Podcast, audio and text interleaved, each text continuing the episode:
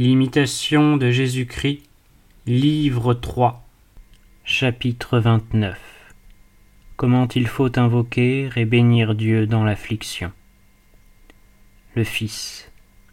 Que votre nom soit béni à jamais, Seigneur, qui avez voulu m'éprouver par cette peine et cette tentation.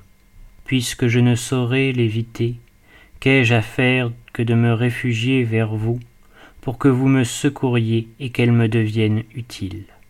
Seigneur, voilà que je suis dans la tribulation, mon cœur malade et tourmenté par la passion qui le presse. Et maintenant, que dirai-je Ô Père, plein de tendresse, les angoisses m'ont environné, délivrez-moi de cette heure. Mais cette heure est venue pour que vous fassiez éclater votre gloire en me délivrant après m'avoir humilié profondément. Daignez, Seigneur, me secourir, car, pauvre créature que je suis, que puis-je faire, et où irai-je sans vous? Seigneur, donnez-moi la patience encore cette fois. Soutenez-moi, mon Dieu, et je ne craindrai point, quelque pesante que soit cette épreuve. Et maintenant, que dirai-je encore? Seigneur, que votre volonté se fasse. J'ai bien mérité de sentir le poids de la tribulation il faut donc que je le supporte. Faites, mon Dieu, que ce soit avec patience, jusqu'à ce que la tempête passe et que le calme revienne. Votre main toute-puissante peut éloigner de moi cette tentation et en modérer la violence, afin que je ne succombe pas entièrement, comme vous l'avez déjà tant de fois fait pour moi, ô mon Dieu, ma miséricorde. Et autant ce changement m'est difficile, autant il voulait peu. C'est l'œuvre de la droite du Très-Haut.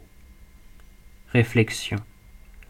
Le premier mouvement de l'âme éprouvée par la tentation doit être de s'humilier, de reconnaître son impuissance, et aussitôt de recourir avec une vive foi à celui qui seul est sa force. Seigneur, sauvez-moi, car je vais périr. Et Dieu se hâtera de venir au secours de cette pauvre âme, il étendra pour la secourir sa main toute puissante. Il commandera aux vents et à la mer, et il se fera un grand calme. Ainsi encore, lorsque le cœur est brisé d'affliction, oppressé d'angoisse, que fera-t-il? Il se jettera dans le sein de Dieu le Père de notre Seigneur Jésus-Christ, Père de miséricorde et Dieu de toute consolation, qui nous console dans nos épreuves, car de même que les souffrances de Jésus-Christ abondent en nous, ainsi abonde par Jésus-Christ notre consolation.